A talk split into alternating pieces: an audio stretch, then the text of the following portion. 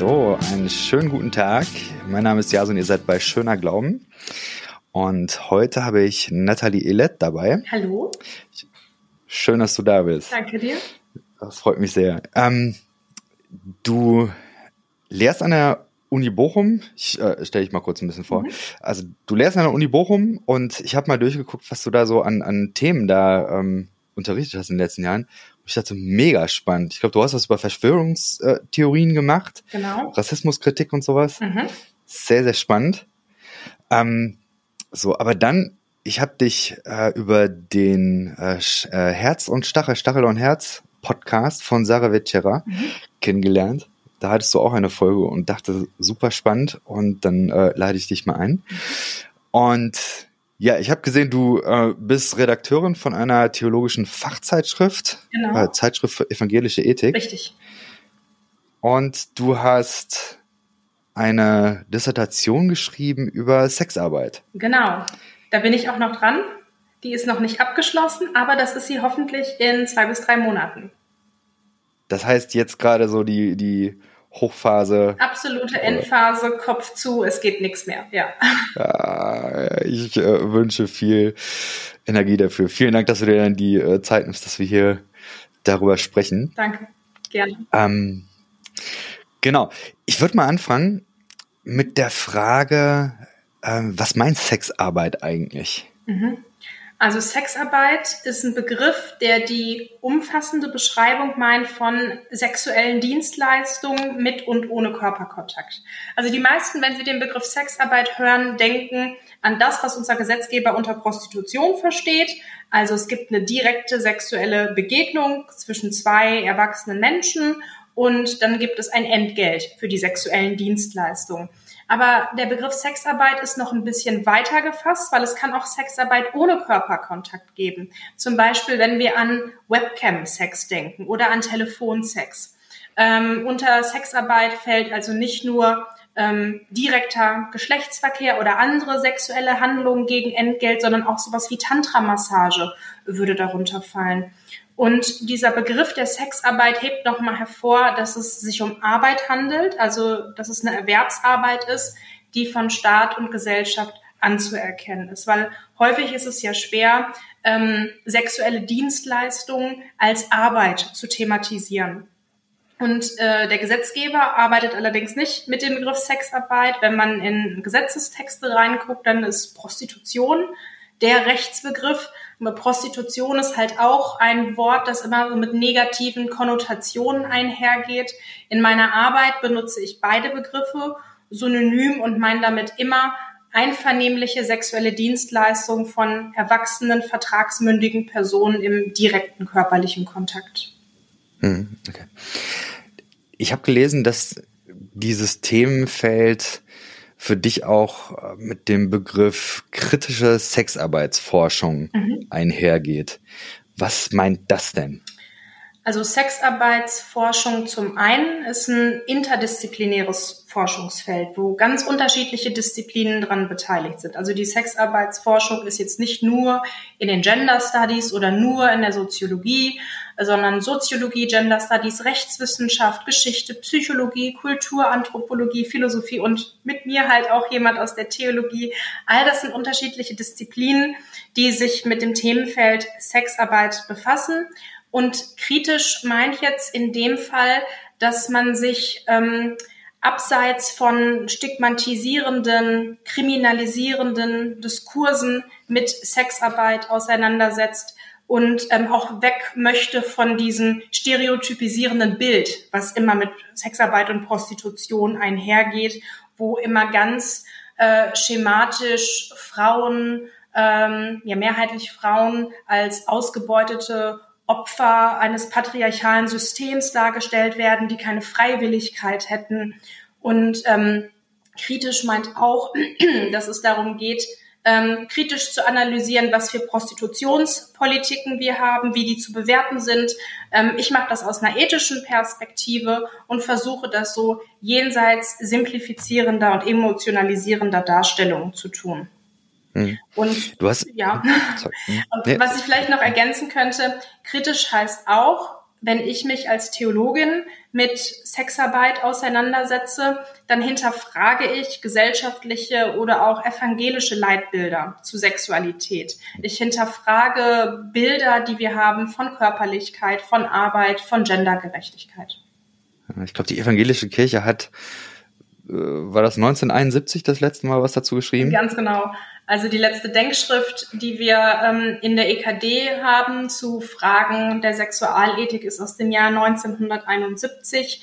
Und in dieser Denkschrift war noch völlig klar, dass allein die Ehe über das Sexualitätsmonopol verfügt. Das heißt, ähm, nur in der Ehe darf es äh, Sexualverkehr geben. Ist natürlich auch heteronormativ gedacht, also Sexualverkehr zwischen Mann und Frau.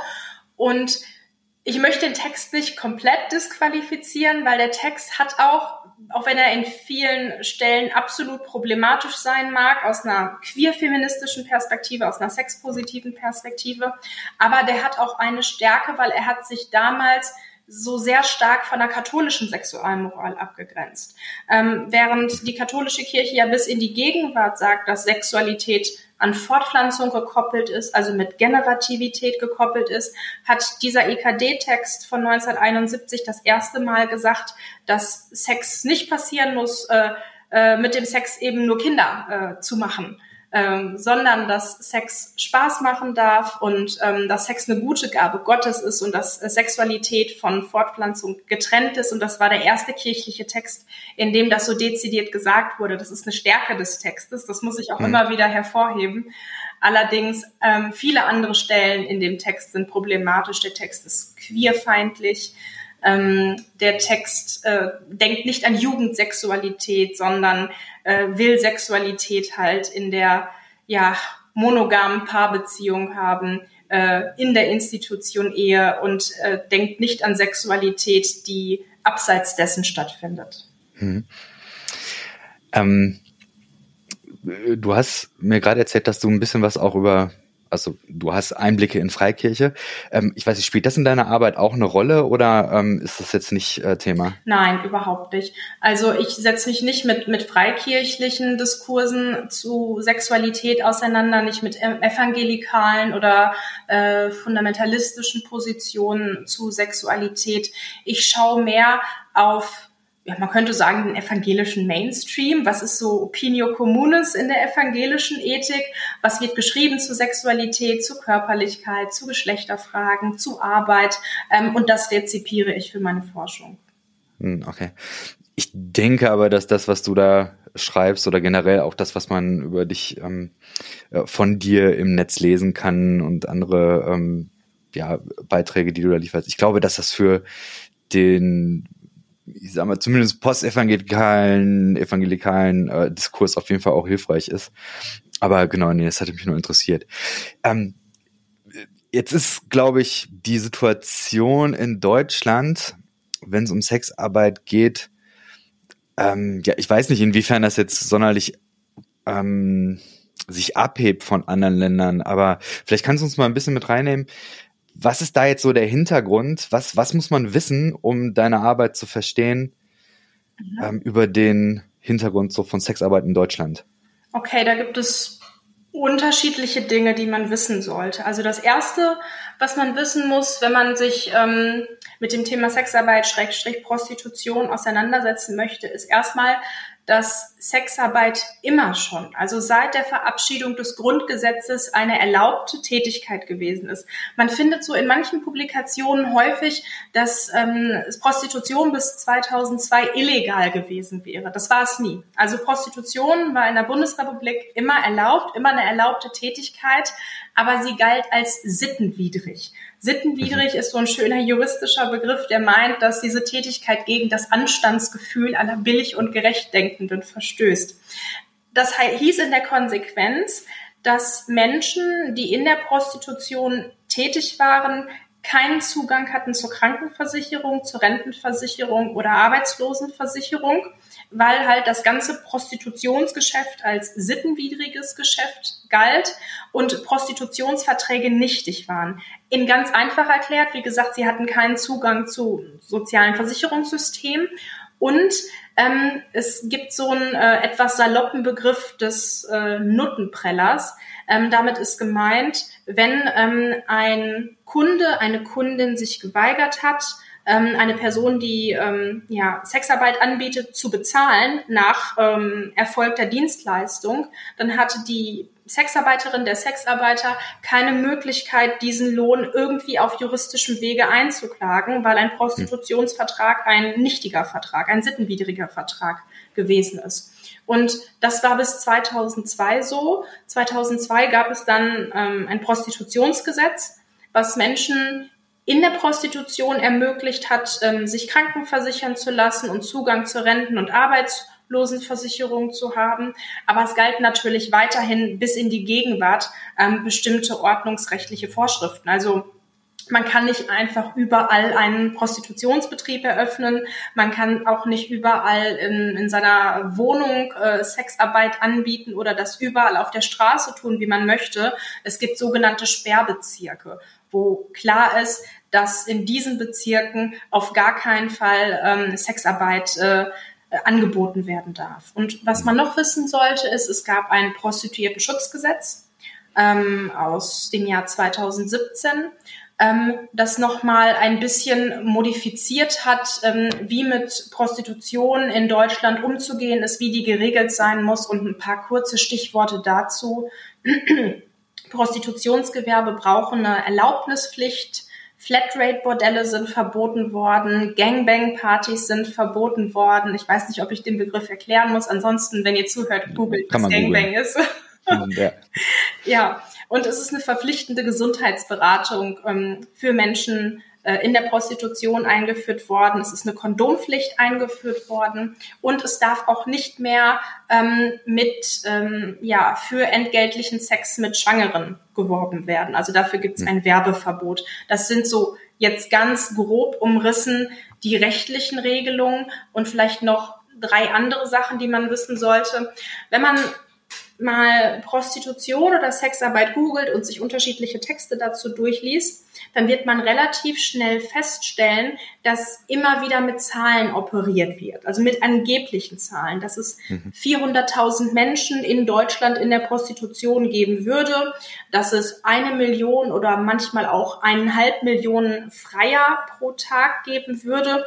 Und aus wissenschaftlicher Perspektive ist dazu, ist dazu zu sagen, wir haben überhaupt keine quantitativ abgesicherten Primärdaten. Also wir wissen überhaupt nicht, wie viele Menschen in der Sexarbeit tätig sind, wie viele Männer, wie viele Frauen, wie viele non-binäre Personen, wie viele Transpersonen. Da gibt es einfach keine definitiven Erhebungen zu. Wir wissen auch nicht, wie hoch der Anteil an migrantischen Personen, an Menschen of Color in der Sexarbeit ist. Ähm, da haben wir einfach keinen Einblick. Aber es werden häufig Zahlen verwendet, zu denen die kritische Sexarbeitsforschung immer wieder kritisch Stellung nimmt und sagt, dass äh, die Zahlen viel zu hoch gegriffen sind. Also 400.000, das ist eine Zahl, die haben wir schon in den 80ern gehabt. Und seit den 80ern hatten wir eine Wiedervereinigung. Wir hatten die EU-Osterweiterung und es bleibt irgendwie immer noch bei 400.000. Und ähm, die Zahl mhm. scheint deutlich zu hoch gegriffen. Und die kritische Sexarbeitsforschung geht so von 64.000 bis 200.000 Menschen in der Sexarbeit aus. Aber das sind, wie gesagt, Schätzungen. Und es gibt auch nicht die Sexarbeit und die Prostitution. Es gibt sehr viele unterschiedliche Erfahrungen von Menschen in der Sexarbeit. Es gibt sehr heterogene Lebens- und Arbeitsrealitäten in der Prostitution. Es gibt sehr unterschiedliche Motive, der Sexarbeit nachzugehen. Es gibt unterschiedliche Räume von Sexarbeit, von Bordell bis Wohnung, bis Sauna, FKK-Club, ähm, BDSM-Studio, Tantra-Massage, auf der Straße, Escort-Service, Sexualbegleitung. Also das ist ein sehr heterogenes Feld.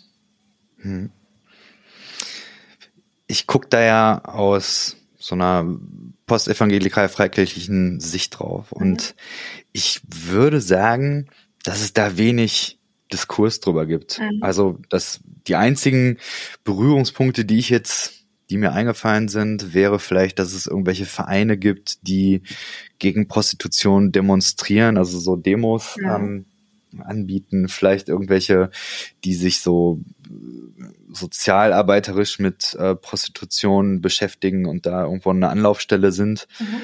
Solche Dinge, ein Verein gegen Kinderprostitution habe ich ähm, auch kennengelernt. Aber da gibt's keine theologische Debatte. Ähm, so das Einzige, was ich da äh, finde, ist, ist, dass es manchmal so eine Negativfolie gibt. Mhm. Ja, so, so Jesus, der war sogar Freund von Sünderinnen und damit ist dann eben Prostitution gemeint. Mhm. So, also so, so als ob ähm, Sexarbeiterinnen, äh, SexarbeiterInnen quasi nochmal so das, der, der absolute Bodensatz ist und, und wenn sich Jesus dann auch noch darum kümmert, dann ist äh, sehr, sehr gnädig oder sowas. Mhm. Weiß ich, wie ist das denn äh, in der wissenschaftlichen Sicht? Also mhm. gibt es da einen Diskurs, wie, wie, ist, wie ist da der biblische Befund, wie wird das gesehen? Okay, das sind ganz viele unterschiedliche Teilfragen in einer. Also zum wissenschaftlichen Diskurs, jetzt nur in Bezug auf die evangelische Theologie, kann ich sagen, es gibt da keinen Diskurs zu. Mhm. Also es gibt keine profunden theologischen Auseinandersetzungen zu Sexarbeit, Schrägstrich Prostitution im deutschsprachigen Raum. Ähm, ich kenne eine Doktorarbeit aus der Schweiz von einer katholischen Theologin, ich glaube aus dem Jahr 2012, Beatrice Bowald, die sich mit Prostitution auseinandergesetzt hat innerhalb der evangelischen Kirche oder innerhalb der evangelischen Theologie gibt es ansonsten keine großen theologischen Analysen. Es gibt ein paar neutestamentliche Perspektiven dazu. Es gibt von der Diakonie ähm, durchaus Stellungnahmen zu Sexarbeit, aber eine Stellungnahme ist ja nun äh, keine wissenschaftliche Auseinandersetzung ähm, mit äh, Prostitution oder auch keine Reflexion des ganzen Prostitutionsdiskurses.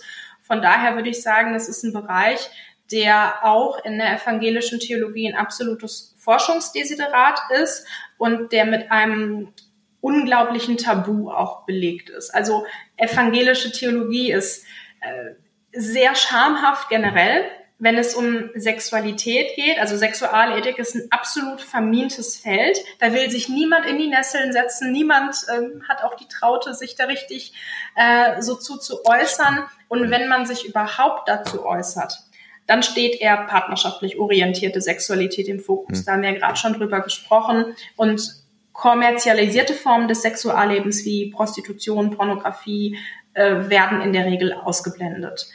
Und ähm, zum zweiten Teil deiner Frage, wie das äh, biblisch ist. Also wir haben einen unglaublich ähm, ambivalenten biblischen Befund zu Prostitution. Wobei man dazu sagen muss, in der Bibel ist Prostitution nicht unbedingt das, was wir heute unter Prostitution hm. verstehen. Ich habe ja ganz am Anfang gesagt, dass Prostitution oder auch Sexarbeit, ähm, äh, dass es sich dabei um sexuelle Dienstleistungen handelt, gegen Entgelt zwischen erwachsenen vertragsmündigen Menschen. Und das ist nicht unbedingt das, was die Bibel versteht. Ähm, es gibt im Alten Testament ähm, die Begriffe ähm, Sona beziehungsweise auch Sana, die von äh, Luther mit Hurerei oder Unzucht übersetzt werden. Ähm, und das bezieht sich grundsätzlich auf weibliche Personen. Ähm, das kann meinen, dass eine Frau gegen Geld Sex anbietet. Allerdings ist der Begriff noch viel weiter zu verstehen. Eine äh, Sona kann quasi jede Frau sein, die Sex außerhalb der Ehe hat. Und ähm, das zeigt nochmal, dass das was wir heute unter Sexarbeit verstehen, nicht unbedingt das biblische Verständnis von Prostitution betrifft. Und wenn wir ins Neue Testament reingucken, da fällt im Griechischen der Begriff der Porneia, daher kommt auch unser Begriff Pornografie. Und Porneia meint auch illegitimen Geschlechtsverkehr und illegitimer Geschlechtsverkehr ist immer Geschlechtsverkehr außerhalb der Ehe. Wobei das Neue Testament ist so ein bisschen geschlechtergerechter. Das indiziert nämlich Porneia sowohl für den Mann als auch für die Frau. Ähm, nach den alttestamentlichen Vorstellungen war es ja durchaus möglich für einen Mann, der verheiratet war, ähm, Sex mit anderen Frauen zu haben, sofern diese Frauen nicht verheiratet waren, weil der Mann durfte ja nicht in eine fremde Ehe eingreifen.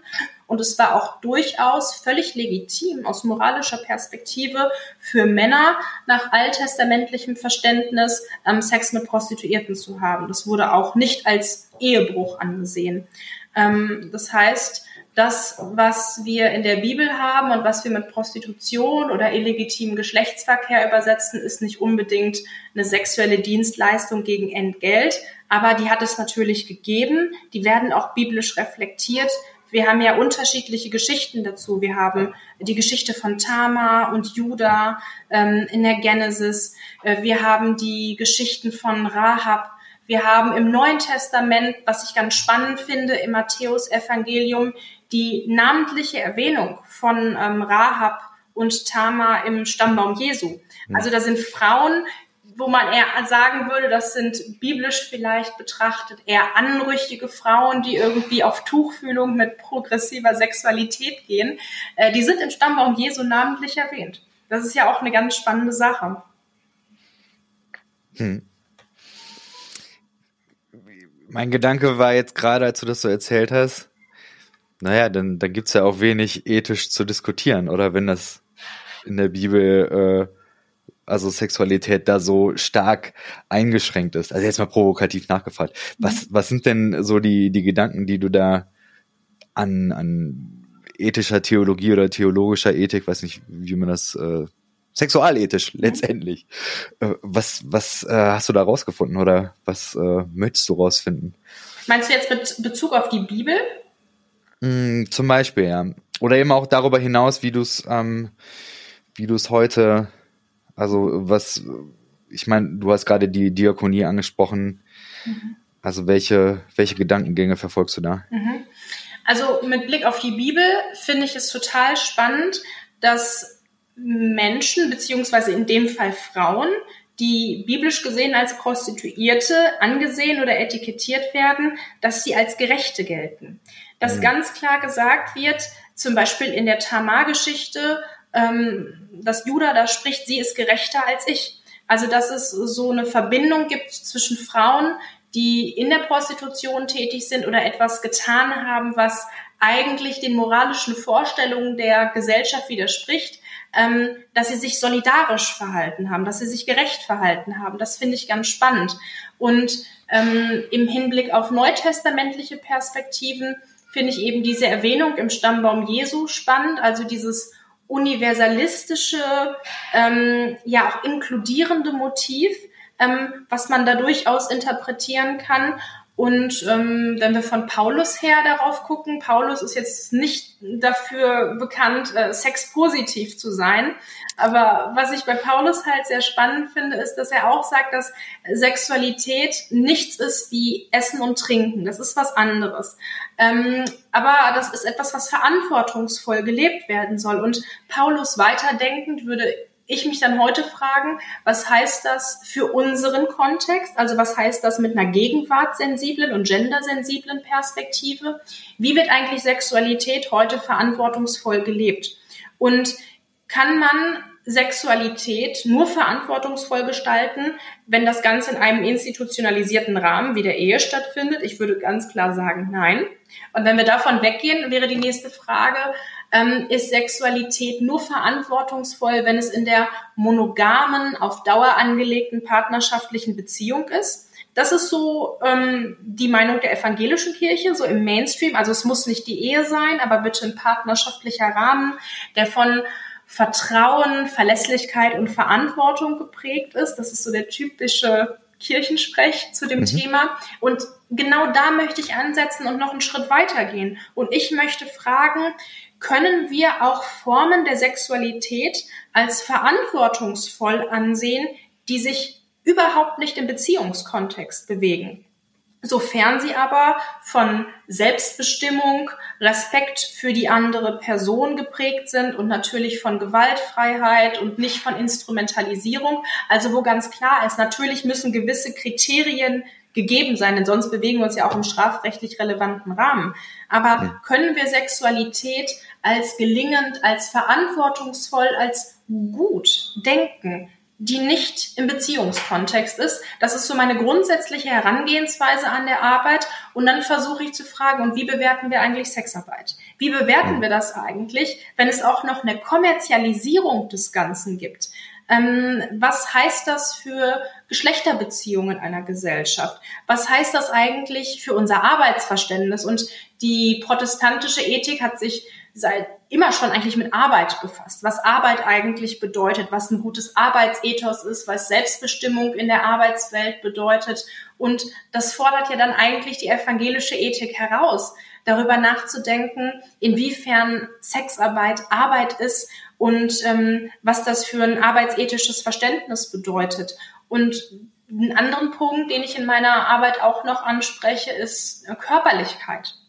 Also inwieweit darf man eigentlich seinen eigenen Körper kommerzialisieren? Ähm, wie weit darf das gehen? Also jeder kommerzialisiert ja irgendwie seinen Körper. Also ich sitze in der Universität und biete meinem Arbeitgeber meine Denkhirnkraft und andere Dinge an und werde dafür bezahlt. Und Sportler kommerzialisieren ihren Körper und äh, Menschen in der Modebranche kommerzialisieren ihren Körper. Aber seine Niere darf man nicht verkaufen. Und Leihmutterschaft ist in Deutschland auch verboten. Also wir haben auch Grenzen der Kommerzialisierung von Körperlichkeit. Und im Hinblick auf Sexarbeit frage ich mich, da haben wir keine Grenze, es ist möglich, aber wie bewerten wir das eigentlich? Und wo müsste man Grenzen setzen und mit welcher Begründung setzt man wo Grenzen? Und das finde ich ist ein ganz spannendes Thema, das aus meiner Perspektive, obwohl es so viel ethischen Reflexionsstoff bietet, äh, ist es gar nicht analysiert worden und dem möchte ich in meiner Arbeit nachgehen, beziehungsweise dem gehe ich in meiner Arbeit nach. Hm, okay. Das ist, äh, mega spannend. Äh, so Sneak Peek-mäßig. Mhm. Ähm, jetzt mal angenommen, die EKD oder sonst wer würde nochmal so einen Arbeitskreis aufmachen, um die 1971er Denkschrift nochmal zu aktualisieren und du wärst jetzt eingeladen und würdest äh, vorstellen, jetzt äh, mhm. so diese Perspektive Sexualität nicht nur in einer monogamen, äh, auf Dauer angelegten äh, Paarbeziehung. Mhm wie würdest du theologisch argumentieren? Mhm. Also erstens ist es gar nicht so weit weg gedacht, dass die EKD äh, mich einlädt, um zu dem Thema äh, Sexualität Stellung zu nehmen. Das ist bereits passiert. Äh, und das Ganze ist auch veröffentlicht worden, nur ah, okay. im Rahmen einer komplett anderen Denkschrift. Und zwar ist, ich glaube, es war 2021, so Frühjahr, April, ist ein Papier veröffentlicht worden, auch eine Denkschrift ähm, der EKD ähm, zum Thema Digitalisierung. Ähm, zehn Worte ähm, zum digitalen Wandel. Und da gibt es ein Kapitel zum Thema Sexualität und Digitalisierung.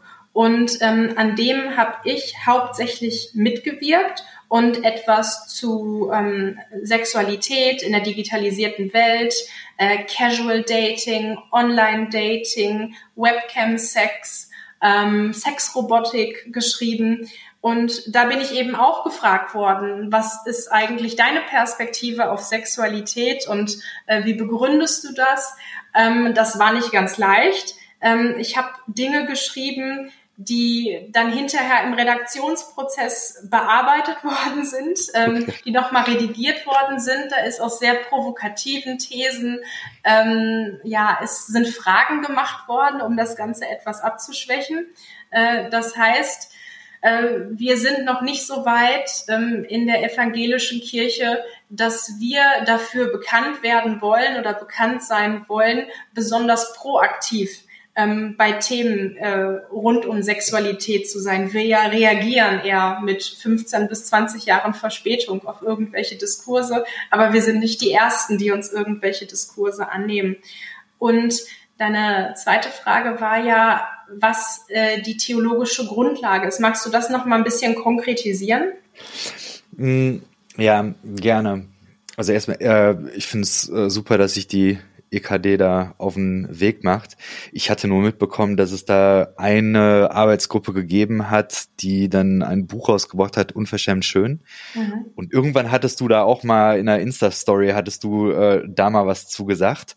Mhm. Ähm, so ich, ähm, es war aber jetzt Insta-Story-Umfang mhm. eben. Also von daher, da äh, hatte ich, hatte ich gedacht, da, äh, da kommt so ein bisschen die Frage her. Mhm. Ähm, so, aber konkreter, ich komme ja daher ähnlich äh, wahrscheinlich wie ähm, diese Denkschrift 1971 ähm, argumentiert, ja, christliches äh, christliche Sexualethik kennt eben nur äh, Paarbeziehungen, mhm. weil man da drei, vier, fünf Bibelstellen vielleicht finden kann, die das nahelegen. Mhm. Und ich würde eben sagen, das ist aber nicht mehr passend zu unserer Lebenswelt. Also es ist nicht lebbar. Und, und diejenigen, die das heute noch sehr stark auf die Fahne schreiben, die haben da meistens auch noch andere Dinge im Gepäck, die ich hochproblematisch finde. Mhm. Und jetzt mal ganz zu schweigen, dass es eben queer-feministisch einfach ähm, nicht denkbar ist. Mhm. Und meine Frage kommt daher dann für Menschen, die sich da auf den Weg machen, mhm. was kann man denen ähm, theologisch mitgeben, um zu sagen, also wenn du Christ sein willst und eine sexpositive Einstellung haben willst, dann ähm, kannst du das theologisch zum Beispiel so und so denken. Das wäre mhm. jetzt so ein bisschen so die Idee. Okay. Ich würde sagen, da gibt es ganz unterschiedliche Herangehensweisen. Wenn man das in der biblisch-theologischen Perspektive sehen möchte, dann ist die Bibel ein Buch, das uns orientieren kann, was Sexualität angeht, aber es kann uns auch absolut irritieren.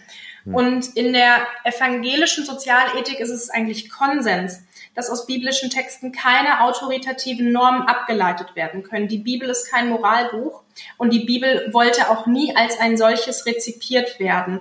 Obwohl, und das ist das große Problem, kirchlich-theologische Stellungnahmen zu Fragen von Sexualität und Partnerschaft tendieren zu einer sehr intensiven Orientierung an biblischen Texten ganz anders als äh, in anderen materialethischen Kontexten. Mhm. Also wenn es um Sexualität geht, tendiert man so zu so einer Steinbruch-Hermeneutik. Man sucht sich so ein paar Verse raus, die einem gut in den Kram passen. Und leider ist das ja in der Vergangenheit äh, gerade im Hinblick, äh, Hinblick auf äh, Homosexualität geschehen, dass man Verse völlig entkontextualisiert hat. Ich denke da an das EKD-Papier von 1996 mit Spannungen Leben, ein reiner homophober Biblizismus, den wir dort sehen können. Und was ich ganz wichtig finde aus theologischer Perspektive, wir wissen durch die historisch-kritische Exegese und die sozialkulturgeschichtliche Erforschung der Welt und Umwelt des Alten wie Neuen Testaments, dass wir kulturell sprachliche und sachliche Differenzen haben, die es verunmöglichen, die Bibel als moralisches Lehrbuch zu rezipieren. Das kann man nur machen, wenn man ganz simplifizierend den ethisch-moralischen Pluralismus äh, ausblendet, den wir eigentlich im biblischen Kanon haben. Und ich finde es ganz wichtig, dass wir uns klar machen in der evangelischen Ethik, da zitiere ich gerne mal Klaus Berger, wenn wir eine Sexualethik entwickeln wollen, dann müssen wir uns vorstellen, dass die Ethik wie ein Stuhl ist. Und so wie ein Stuhl auf mehreren Beinen steht, können ethische Positionen auch multiple Begründungen vertragen, also auf mehreren Begründungsketten aufruhen. Und wir haben also hier die Ethik und in unserem Fall jetzt die Sexualethik und die kann nicht nur auf der Bibel stehen, denn ein Stuhl auf einem Bein kippt um.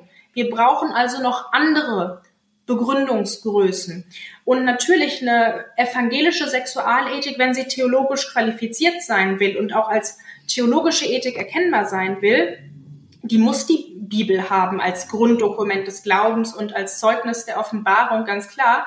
Aber das darf nicht die einzige Bezugsgröße theologischer Ethik sein. Wir brauchen andere Bezugsgrößen. Wir müssen einen intensiven, interdisziplinären Austausch mit anderen Humanwissenschaften haben, wenn es um Sexualität geht. Die EKD macht ja immer wieder klar, wenn wir uns zu gesellschaftlichen, gesellschaftspolitischen Fragen äußern, dann muss das schriftgemäß sein, aber auch sachgemäß. Und wir haben natürlich biblische Haltungsgrundlagen. Wir haben biblische Haltungsgrundlagen, die wir nicht vergessen dürfen, wie den Liebes- äh, und Versöhnungsgedanken, den Einsatz für die Nächsten, Sedaka, also dieses Gerechtigkeitsprinzip, was wir haben, die Solidarität mit Mitmenschen. Und der biblische Kanon enthält keine Weisungen über eine zeitlos gültige Ordnung der Gesellschaft, aber wir müssen uns auf Basis der Bibel aber gegenwartssensibel und gendersensibel immer wieder fragen, was das Versöhnungshandeln Gottes in Christus für unser heutiges Leben bedeutet. Also was bedeutet es, unser Leben als versöhnte Menschen in Mitmenschlichkeit zu gestalten? Also ich versuche nicht, wenn es um Sexualität geht, mir einzelne Bibelstellen herauszugreifen, die mir gut, gut in den Kram passen und dann darauf meine Ethik aufzubauen, sondern ich würde mit der EKD d'accord gehen. Wir haben Haltungsgrundlagen, die völlig klar sind, aber es muss auch klar sein, dass ich modernes Sexualverständnis nicht aus der Bibel ableiten kann. Also wir können nicht auf Basis von vormodernen Gesellschafts- und Geschlechterverhältnissen äh, eine kontext- und gegenwartssensible ähm, Sexualethik herstellen. Und gleichzeitig gibt es natürlich auch ähm, Dinge in der Bibel, die trotz ungerechten und vormodernen Geschlechterverhältnissen total interessant sind, wie das hohe Lied der Liebe, das von der Freude äh, an partnerschaftlicher Sexualität und Erotik zeugt und an anderen Stellen haben wir wieder problematische Inhalte, wo weibliche Sexualität männlicher Kontrolle und männlicher Dominanz unterliegt. Und Sexualität in der Bibel kommt eh nicht in dieser Lustdimension in den Blick, außer vielleicht im Hohelied, sondern eher sonst in der reproduktiven Dimension. Und für eine gute theologische Ethik die auch ein, ein gutes Gespräch mit anderen Wissenschaften herstellen kann, die wirklich in den ähm, interdisziplinären Dialog gehen kann, muss klar sein, dass wir uns nicht nur auf die Bibel berufen können, sondern dass wir natürlich evangelische Haltungsgrundlagen haben, äh, die wir ins Gespräch einbringen, ähm, dass wir aber auch uns in unserer Ethik, wie gesagt, auf auf andere Begründungskategorien einlassen. Und für mich ist da ganz klar, dass es um so Schlagworte gehen muss wie, was heißt Gerechtigkeit im Kontext von Sexualität? Was heißt Gendergerechtigkeit im Kontext von Sexualität? Was heißt Selbstbestimmung im Kontext von Sexualität? Was heißt Würde im Kontext von Sexualität. Und das möchte ich aus einer evangelischen Perspektive herausarbeiten und dann fragen, können wir erkennen, dass Dinge wie Gerechtigkeit, Würde, Selbstbestimmung und dergleichen im Kontext von Sexarbeit erfüllt sind. Und wenn sie noch nicht erfüllt sind, ähm, was kann man gesellschaftlich und auch rechtlich dazu beitragen, dass wir Gerechtigkeit, Selbstbestimmung, keine Instrumentalisierung in der Sexarbeit haben? Mhm. Mega on point, vielen Dank. Ähm, ich glaube, du äh, hattest irgendwie gesagt 17 Uhr, deswegen. Ja, haben wir noch drei Minuten, noch meiner Okay, dann stelle ich noch eine letzte Frage und ja, zwar ähm, in deiner kritischen Sexarbeitsforschung hast du, so wie ich das verstanden habe, auch das Thema Rassismuskritik mit einfließen lassen. Mhm. Magst du da noch kurz äh, zwei Sätze zu sagen?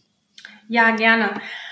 Ähm, ich fand es ganz wichtig, in meiner Arbeit ähm, auch über die Kategorie Race nachzudenken im Kontext der Auseinandersetzung mit Sexarbeit. Ähm, denn es ist völlig klar, dass äh, wenn man Dinge aus einer ethischen Perspektive analysiert, dass man das für mich nur aus einer intersektionalen Perspektive heraus machen kann. Ähm, dass man äh, Gender berücksichtigen muss, dass man Class berücksichtigen muss, dass man Race berücksichtigen muss. Und bei Sexarbeit ist es häufig so, dass wir sehr, ich nenne das jetzt mal ethnisierende und homogenisierende Darstellung von weiblichen äh, Opfern in der Sexarbeit haben. Nämlich häufig Women of Color und schwarzen Frauen ähm, wird unterstellt, diesen Beruf nicht selbstbestimmt gewählt zu haben, sondern selbstbestimmt wären nur die deutschen weißen Frauen. Und ähm, schwarze Frauen, Women of Color, sind insbesondere häufig von viktimisierenden und stereotypisierenden Diskursen betroffen, ähm, dass sie als ausgebeutete, arme Frauen ähm, ohne Kenntnisse nach Deutschland verschleppt worden wären und sie sind fremdbestimmte, sexuell ausgebeutete Opfer, die durch Anwendung von Zwang, Täuschung und Drohung in die Zwangsprostitution verbracht worden wären. Und selbstverständlich möchte ich die Realität von Zwang und Ausbeutung nicht leugnen. Natürlich gibt es das. Das wäre ja eine Illusion, das zu verneinen.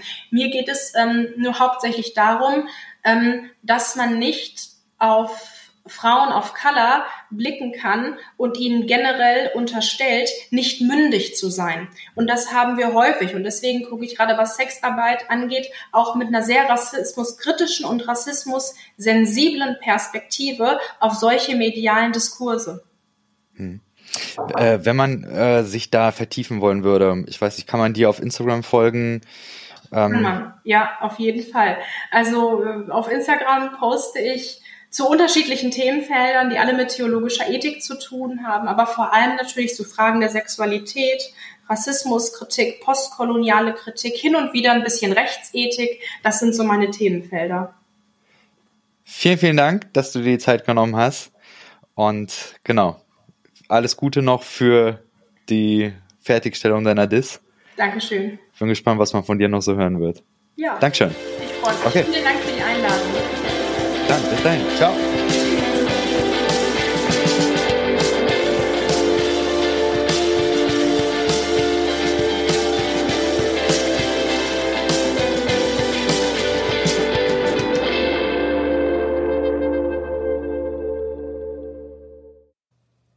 Dieser Podcast ist Teil des Ruach Jetzt Netzwerks.